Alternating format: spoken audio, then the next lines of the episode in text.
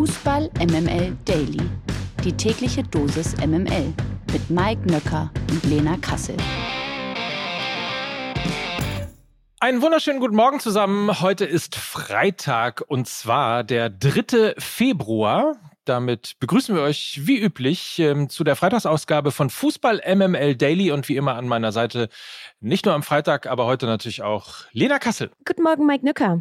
Wie geht's dir denn so? Ich bin ich bin voller Vitamin D, weil wir, wir haben ja so ein bisschen geschimpft, dass das Wetter so dermaßen kacke ist überall.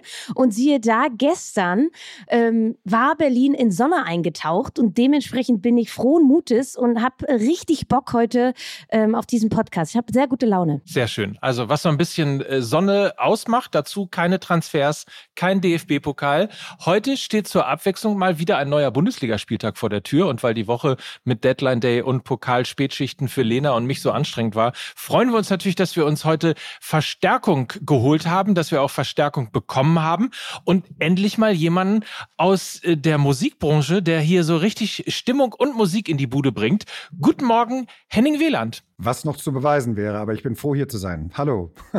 er hat wirklich in seinem, also man muss sich ähm, kurz vorstellen, Henning mit H-Blocks, mit den Söhnen Mannheim, vor Hunderttausenden von Menschen in Stadien gespielt und hat wirklich im Vorgespräch hier gerade behauptet, dass er ein bisschen sowas wie Lampenfieber hat. Kann man das so nennen? Ja, auf jeden Fall. Also das äh, Problem ist ja immer, wenn man sich wirklich mit, mit Leuten auseinandersetzt, auch wenn ich mich jetzt, wenn, wenn ich jetzt auf, ich nenne es mal vorsichtig und mit äh, viel Liebe im, im, im, Tonfall mit Nerds auseinandersetzt, auch in der Musik, dann äh, kann man, begibt man sich ja häufig auf dünnes Eis. Und ich muss aufpassen, dass ich bei meinen Leisten bleibe und nicht immer von 1978 rede, weil das war die Zeit, in der ich mit Fußball sozialisiert wurde.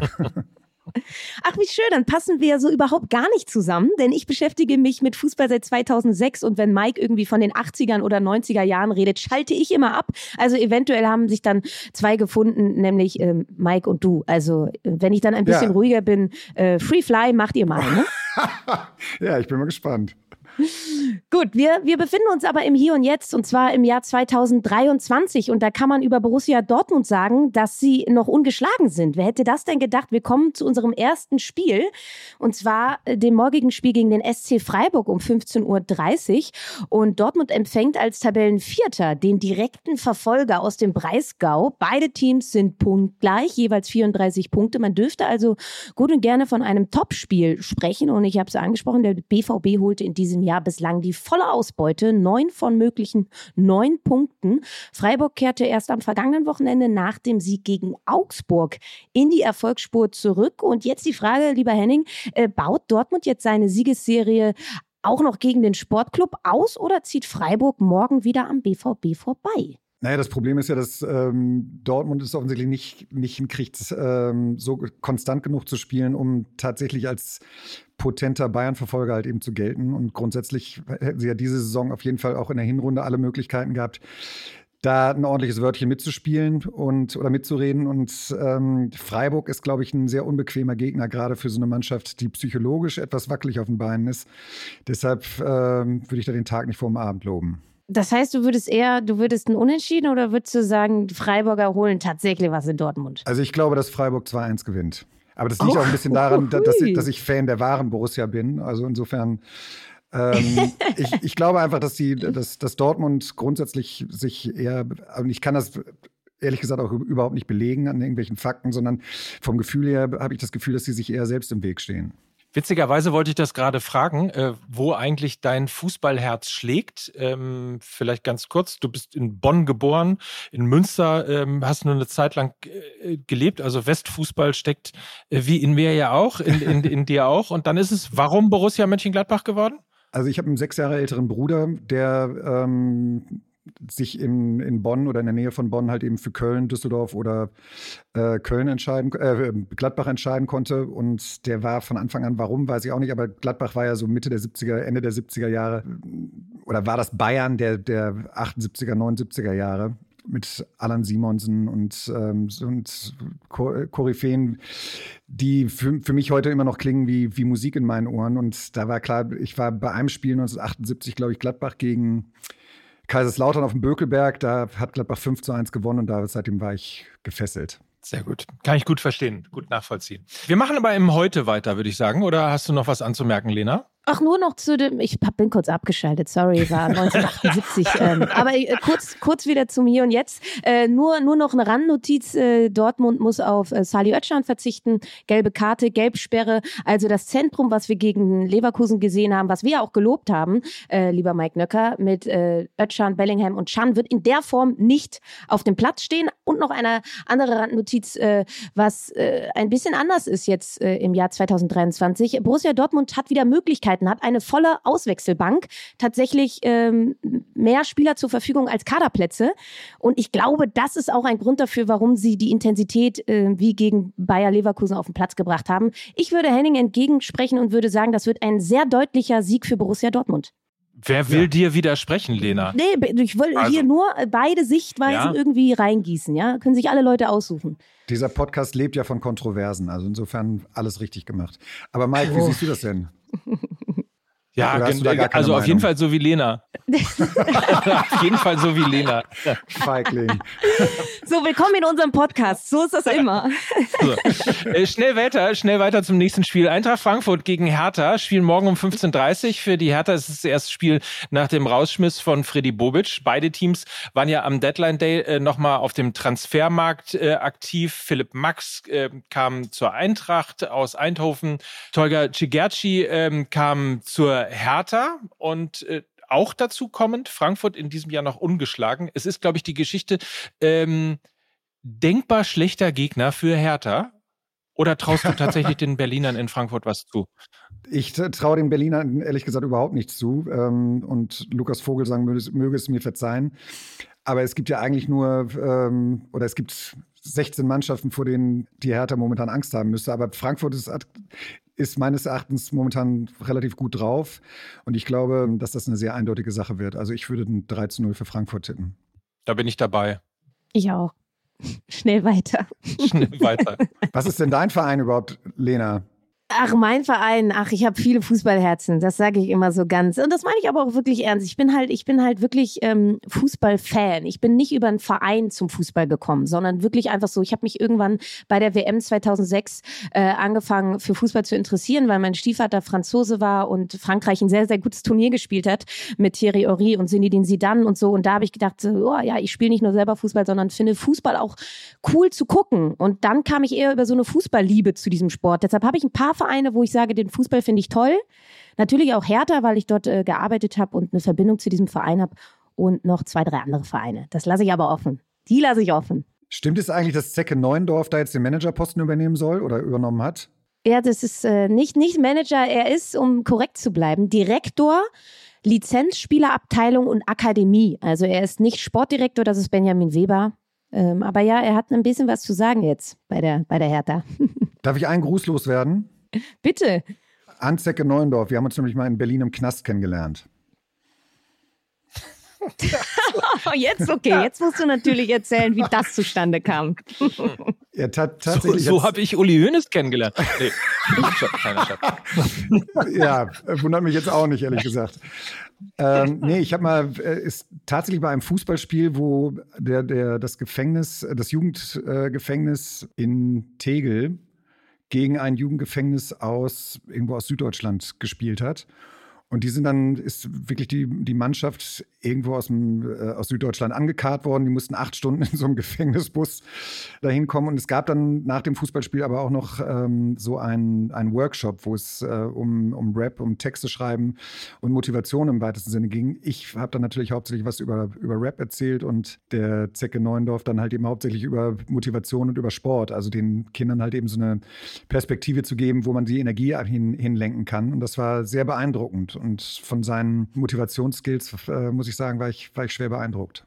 Kann dem Ganzen nur zustimmen. Ich habe ihn ja auch in den letzten Jahren äh, ein bisschen näher kennenlernen dürfen. Ein, ein Mensch, der eine Aura hat und ein Mensch, der Charisma hat und ein Mensch, der andere Menschen für etwas begeistern kann, was äh, in der aktuellen Situation bei Hertha BSC vielleicht nicht ganz so schlecht ist, dass da jemand ist, der das kann.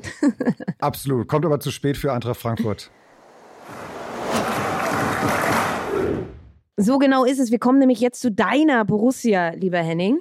Und ja. ähm, die müssen nämlich gegen Schalke 04 ran. Topspiel morgen Abend. Und anders als bei Hertha BSC hat zumindest Schalke in diesem Jahr schon gepunktet. Letzte Woche gab es ein 0 zu 0 gegen den ersten FC Köln. Und auch Borussia Mönchengladbach war ja beim Spiel gegen Hoffenheim am vergangenen Wochenende erstmals in diesem Kalenderjahr erfolgreich. Gladbach hat auf die europäischen Plätze allerdings schon sieben Punkte Rückstand. Bedeutend schlimmer ist ist aber nach wie vor die Situation auf Schalke. Die Königsblauen sind als Tabellenletzter, sechs Punkte hinter dem Relegationsplatz. So, holt sich deine Borussia am Samstagabend den vermeintlichen Pflichtsieg oder liegt in genau dieser Gladbacher Favoritenrolle auch ein bisschen die Chance für Schalke? Was denkst du? Naja, ich glaube, das ist momentan ähm, tatsächlich so diese, dieser, das entscheidende Momentum sein wird, äh, wo es für, für Gladbach diese Saison noch hingehen kann. Als wahrer Borussia muss ich natürlich oder bin ich davon überzeugt, dass sie selbst Schalke schlagen können in so einer Situation. Aber es wird kein Selbstläufer sein, denn, denn, die, denn Gladbach ist auch nicht äh, für seine Konstanz bekannt. Leider. Das haben die Borussen irgendwie gerade so an sich, ne? ja, offensichtlich. Hättest du dir denn noch äh, was auf dem Transfermarkt gewünscht? Ich weiß, ich habe auch so ein paar Gladbach-Fans in meinem Umfeld, die sich sehr erbost darüber gezeigt haben, dass Wirkus so ähm, gar nichts mehr auf dem Transfermarkt gemacht hat, weil der Kader ja schon bisschen auf Naht genäht ist. Ne? Ja, da, ähm, das ist für das dünne Eis, von dem ich anfangs geredet habe. Ähm, da kann ich eigentlich nur Eigentore schießen und würde mich da aus der Diskussion lieber, lieber raushalten, weil ich bin dann doch eher für das psychologische Momentum äh, des Materials zuständig, was auf dem Platz stehen kann. Für die Wärme, für die Emotionen. Äh, wenn da was auf dem Platz steht gegen Hoffenheim 4 zu 1, dann ist ja auch ein bisschen was da mit Stindel, Hofmann und so weiter und so fort. Und ich glaube, um nur noch mal kurz zum Spiel zurückzukommen, Schalke wird sich nicht hinten reinstellen. Schalke ist auch eine Mannschaft, die Fußball spielen will unter Thomas Reis. Und ich glaube, das wiederum kommt Borussia Mönchengladbach zugute. Das haben wir nämlich gegen die TSG Hoffenheim gesehen. Eine Ballbesitzmannschaft auch. Und da kann äh, Borussia Mönchengladbach äh, ihre Stärken ausspielen. Es wird eher immer ein bisschen dünn, wenn sie gegen aggressiv verteidigende Mannschaften ran müssen wie gegen Bochum oder Union Berlin. Spielen sie gegen Mannschaften, die auch ein bisschen was mit Ball anfangen wollen, dann fällt es ihnen leichter. Und ich glaube, sie haben eine Qualität, die die Schalker nicht haben. Ich glaube, es wird ein, ein Spiel auf Augenhöhe, aber Gladbach hat eine Qualität, die die Schalker momentan nicht haben, nämlich sie haben Leute, die Tore schießen können. Und zwar nicht nur ein, nicht nur Markus Thüram, sondern mit Hofmann, Stindel und so weiter und so fort mehrere. Und ich glaube, das wird dieses Spiel entscheiden. Du sprichst mir aus dem Herzen. VfB Stuttgart gegen Werder Bremen. Wir sind schon am Sonntag angekommen. Um 15.30 Uhr geht's los. Der VfB gewann ja im Pokal unter der Woche erstmals unter Coach Bruno Labbadia, kommt also mit einem Glücksgefühl zurück in die heimische Arena und soll jetzt natürlich äh, von Tabellenplatz 15 aus äh, in der Liga gewinnen, um natürlich äh, so langsam da unten rauszukommen. Genau ähm, der Sieg, der erste in diesem Jahr, gelang Werder Bremen letztes Wochenende gegen den VfL Wolfsburg. Außerdem ist Bremen mit 24 Punkten Zehnter und verstärkte sich unter der Woche noch mit Angreifer Maximilian Philipp. So, jetzt die große Frage an dich, Helling. Äh, können die Stuttgarter den Schwung aus dem Pokal in drei Punkte ummünzen oder verschärft Werder die Krise der Schwaben? Da schlagen ehrlich gesagt zwei Herzen in meiner Brust, weil ähm, Klaus Filbri ähm, ja, in führender Position bei Werder Bremen war mein D-Jugendtrainer. Und ähm, ich habe aber auch äh, gewisse, gewisse Sympathien für den VfB Stuttgart, die grundsätzlich, wie ich finde, für mich eine sehr, sehr positive, grundsätzlich positive Ausstrahlung haben und glaube ich mehr drauf haben, als der Tabellenstand momentan hergibt. Also zehnter Platz ist jetzt momentan nicht schlecht, aber ähm, also ich bin, bin vom, vom VfB grundsätzlich her auch ähm, begeistert und würde mir aber trotzdem wünschen, dass Werder nicht ohne Punkte nach Hause geht. Insofern würde ich mir eine 1-1 wünschen. Das letzte Mal, dass wir äh, Fußball gelobt haben, war bei Hertha, wo wir mal gesagt haben, äh, die spielen wahnsinnig schönen, äh, schönen Fußball und irgendwann werden schon die Erfolge kommen. Ich habe jetzt so ein bisschen Angst, ähm, ob wir das beim VfB Stuttgart auch machen sollten. grundsätzlich, ehrlicherweise ist es ja so, Lena, oder? Ja. Also fußballerisch ist das echt, kann sich das sehen lassen. Aber ja schon seit Jahren. Wir reden seit bestimmt drei Jahren darüber, dass der VfB Stuttgart ja eigentlich einen richtig tollen Fußball spielt und eigentlich überhaupt gar nicht im Abstiegskampf sein sollte. Und seit Jahren ist es aber dennoch so, dass sie sich bis zuletzt dann ähm, irgendwie rauskämpfen müssen und dann vermutlich am letzten Spieltag doch noch den Relegationsplatz irgendwie mit einem Last-Minute-Tor äh, ver verlassen, was ja auch im vergangenen Jahr so war. Liebe Grüße an Wataru Endo. Ähm, und ich glaube tatsächlich, dieses Spiel und da, Henning, hast du ein sehr, sehr gutes Gefühl. Dieses Spiel ist eigentlich für mich auch ein unentschieden Spiel. Und das Einzige, was mich davon abhält, das zu sagen, sind die beiden Torjäger. Einmal auf der einen Seite Seru Girassi, Stuttgart, und auf der anderen Seite Niklas Füllkrug. Ich glaube, die Tagesform dieser beiden Spieler entscheidet den Ausgang dieser Partie. Und ähm, ich bin, würde meine Hand dafür ins Feuer legen, dass einer der beiden treffen wird. Und wer das ist, der wird auch das Spiel gewinnen. Ja, da, da, hätte ich mal eine persönliche Frage. Und zwar der, der Füllkrug. Ne? Ähm, ich liebe ja solche Typen und ich ähm, finde, das, das ist ja wirklich ein, ein unfassbar aus, äh, ausstrahlungs- oder aussagekräftiger Spieler. Aber braucht er nicht auch irgendwie so diesen, diesen besonderen Kick, diese besondere Motivation, um dann halt eben auch diese äh, solche Spiele alleine entscheiden zu können? Ich glaube, er braucht halt allen voran auch immer ein bisschen einen Freund auf dem Platz. Ich empfinde ihn nicht so, dass er, dass er so ein schön, schön Wetterfußballer ist, der immer den besonderen Moment braucht, um zu treffen. Das glaube ich nicht. Ich glaube, er braucht halt wirklich einen Zulieferer in, in sehr, sehr vielen Fällen, ist sehr, sehr kopfballstark. Ähm, da kommen wir dann vielleicht auch noch zu einer kleinen Randnotiz bei der Partie. Mitchell Weiser wird gelb gesperrt fehlen. Der auf der rechten Seite spielt eine brillante Saison und ist eben einer dieser Zulieferer für Niklas Füllkrug. Ein anderer ist Marvin Duksch, der ein bisschen im Formtief hängt. Und ähm, äh, ja, ich finde, ich finde aber grundsätzlich diese Abhängigkeit von Werder Bremen, ähm, von, von Niklas Füllkrugs Toren, ähm, auch sehr toxisch, muss ich sagen. Also generell Abhängigkeiten ja nie gut. Und ich glaube, diese Abhängigkeit äh, besonders nicht gut. Also ich, ich habe da so ein bisschen meine Bauchschmerzen mit. Wenn ich es richtig gelesen habe, immer wenn Niklas Füllkrug trifft, gewinnt Werder. Ja. Trifft er nicht? Verliert Werder oder gewinnt zumindest nicht. Quasi. Also hat äh, Niklas Füllkrug so, alle Spiele und da, alleine um da gewonnen. mal die Brücke und da mal die Brücke zu schlagen, was äh, Niklas Füllkrug bei den recht. Bremern ähm, ist, ist, glaube ich, mittlerweile Erik Maxim Choupo-Moting bei den Bayern, der ja auch schon wieder unter der Woche im Pokal gegen Mainz sehenswert getroffen hat und auch ein Assist für Leroy Sané gegeben hat in einer Slatan Ibrahimovic-Manier. Und dementsprechend kommen wir zu unserem letzten Spiel, lieber Henning. Sonntagabend, Topspiel. Der VfL Wolfsburg empfängt den FC Bayern. Beide Mannschaften waren unter der Woche, wie schon erwähnt, im Pokal gefordert, während die Bayern souverän ins Viertelfinale einzogen, verlor Wolfsburg.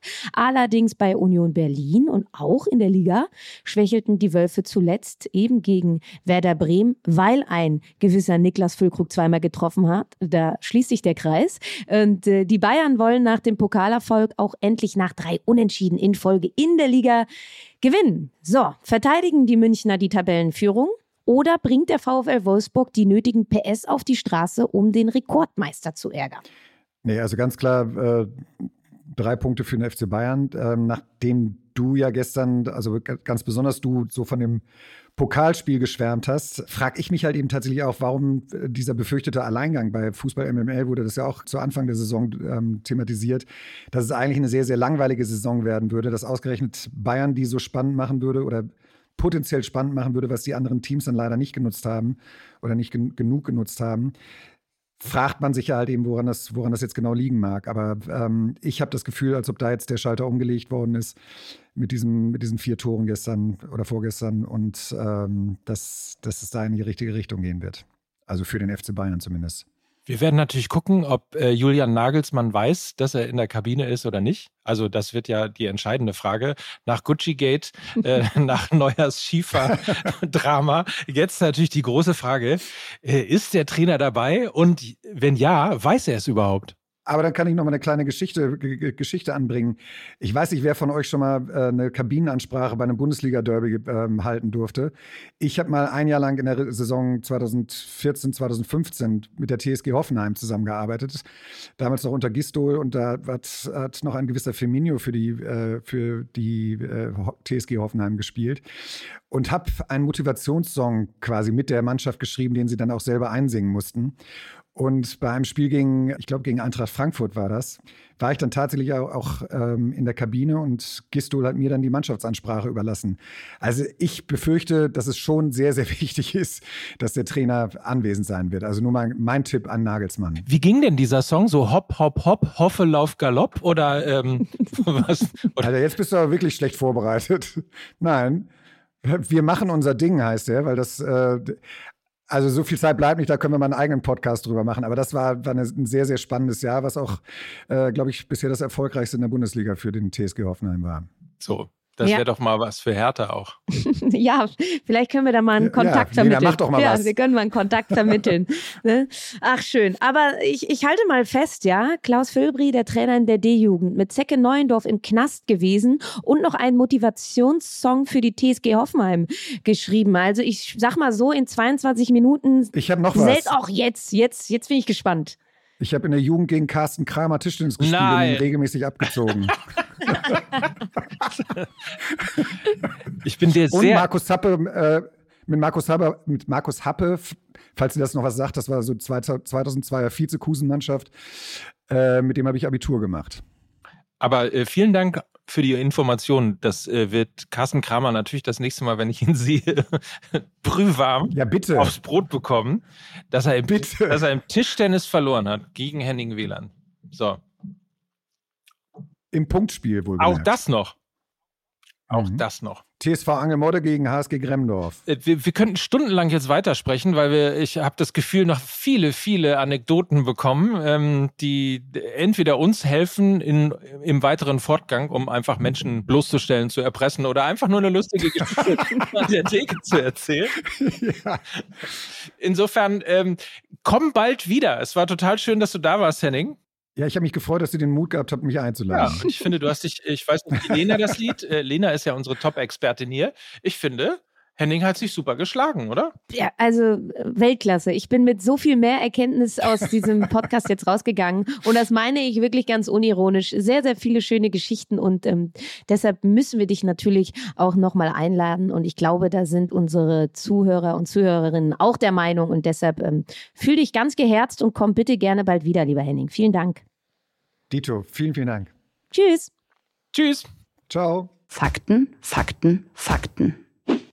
So, und dann haben wir natürlich zum 19. Spieltag auch noch ein paar nette Fakten mitgebracht. Wir müssen nämlich auf Frankfurts Shootingstar Randall Kolomoani blicken. Der steht nämlich in seinem 18. Bundesligaspiel vor seinem 20. Scorerpunkt. Das hat bislang nur ein einziger Spieler geschafft und zwar kein geringerer als Erling Haaland, der nach seinen ersten 18 Einsätzen bereits 21 Scorerpunkte sammelte.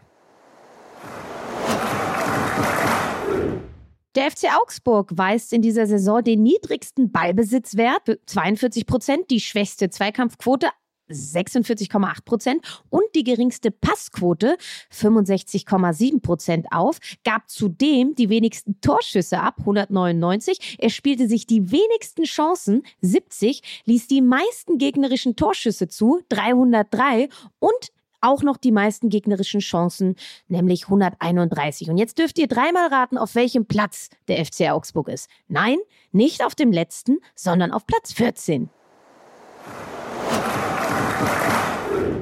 Ach, und siehe da, auf dem letzten Platz steht nämlich Schalke 04 und da haben wir auch noch einen ganz besonderen Fakt. 33 Spieler kamen nämlich für den FC Schalke in dieser Saison schon zum Zug. Das ist Bundesliga-Höchstwert. Sollten zwei Schalker gegen Gladbach debütieren, wäre Wolfsburg Rekord von 2011-2012 eingestellt, als nach 19 Spieltagen 35 Profis eingesetzt wurden. Nur für sechs Teams liefen mehr Spieler auf. Rekordhalter ist Schalke selbst. Und zwar, aufgepasst, liebe Schalker, in der Abstiegssaison 2020-21 wirkten 42 Profis mit. Ja, wenn das mal nicht so ein gutes Omen ist. Weiber, immer Weiber.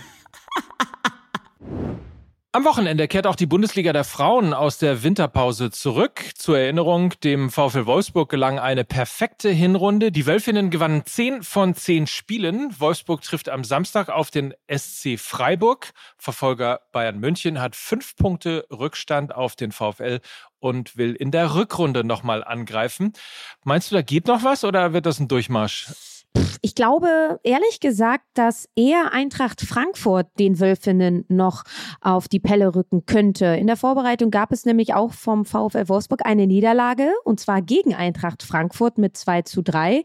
Zudem ähm, spielten die Frankfurterinnen die erfolgreichste Hinrunde seit neun Jahren und sie sind auch durch die Vorbereitung ungeschlagen durchgegangen und ähm, die Bayern München Frauen haben nur ein einziges Testspiel absolviert und das haben sie knapp mit 0 zu 1 verloren. Also das Leistungsvermögen lässt sich nicht ganz so deutlich abschätzen wie das der Frankfurterin und von der Eintracht. Das ist ein sehr, sehr guter Lauf und eine sehr, sehr gute Verfassung, in der sie sich befinden.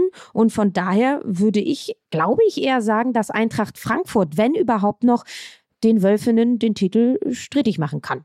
Ich hoffe ja. Wir haben euch jetzt ein bisschen Lust gemacht auf ähm, die Bundesliga mit H-Blocks Frontmann Henning Wieland, mit Lenas Expertise natürlich und eigentlich irgendwie auch in so einem ganz guten Konglomerat. Mir hat es jedenfalls Spaß gemacht. Ich weiß nicht, wie es dir geht, Lena. Na klar, hervorragend. Und ich glaube, wir können euch mit gutem Gewissen in dieses Bundesliga-Wochenende entlassen. Wie gesagt, die Frauen-Bundesliga startet auch, die Männer-Bundesliga ohnehin am Start und ähm, wir analysieren dann alles wie gewohnt am Montag für euch. Und ja, dann entsenden wir euch einfach in ein denkbar gutes Wochenende für euch alle. Das tun wir. Und zwar wir alle zusammen. Henning Wieland, Mike Nöcker. Und Lena Kassel für Fußball MML. Tschüss. Tschüss.